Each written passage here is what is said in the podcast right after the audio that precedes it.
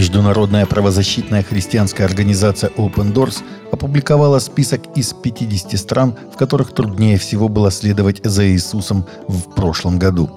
Отчет за прошлый год охватывает период с 1 октября 2021 года по 30 сентября 2022 он составлен на основании информации, собранной более чем четырьмя тысячами сотрудников Open Doors на низовом уровне в более чем 60 странах, сообщает Christianity Today.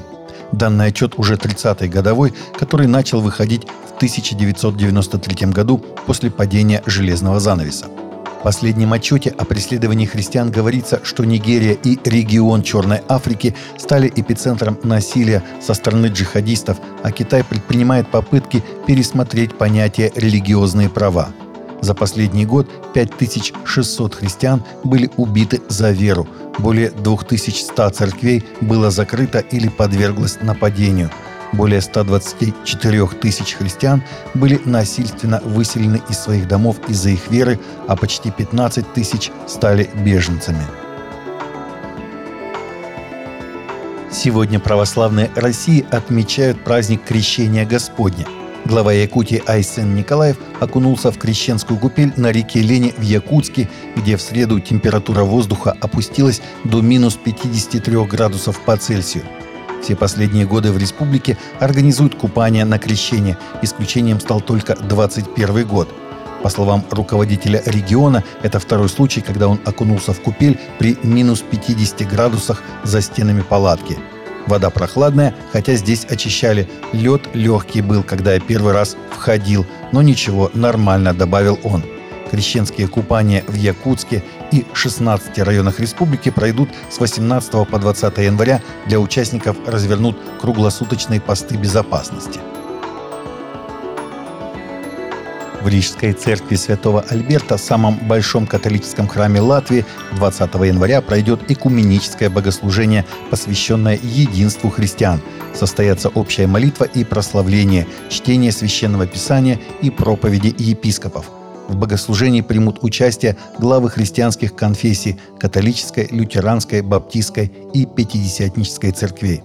В информационном центре Римско-католической церкви в Латвии сообщили, что неделя молитв о христианском единстве стартовала 18 января и продолжится до 25 января. В этом году девизом недели стало изречение пророка Исаия «Учитесь творить добро, требуйте справедливого суда». Христиан просят молиться в это время как в индивидуальном порядке, так и вместе. 17 января в кафедральном соборе Палермо состоялось место погребения брата Биаджо Конте, миссионера-мирянина, основателя миссии надежды и любви. Подвижник скончался после продолжительной болезни, сообщает Ватикан Ньюс. Примером бесстрашного свидетельства Биаджо Конте стали его неоднократные послания к власть имущим – так, удалившись в скит в июне 2020 года, в разгар пандемии и общественно-экономического кризиса в Италии, подвижник предостерегал общество от проявлений зла, из-за которого люди погружаются во мрак, в темноту, в пустоту, в незавершенность и ничтожность, в числе таких зол он назвал алкоголь, наркотики, азартные игры, моду, принижающую тело человека, нечестную журналистику, загрязнение окружающей среды, производство оружия, манипуляции с эмбрионами и эвтаназию. В Пакистане христианин был арестован по ложным обвинениям в богохульстве, что может повлечь за собой смертную казнь. Сотрудники отдела по борьбе с киберпреступностью Федерального агентства расследований взяли Иштиака Салима, 31-летнего отца одного ребенка, под стражу в Исламабаде после того, как в группе социальных сетей с его телефона появились кощунственные изображения пророка ислама Мухаммада. Салим заявляет, что он не знал об изображениях, которые он якобы выложил в сети, пока его не арестовали – Скорее всего, ситуация обратная. Телефон загрузил в кэш-память кощунственное изображение из просматриваемых страниц в интернете. Также аресту способствовал донос одного из знакомых Салима. Родственники просят молиться за парня.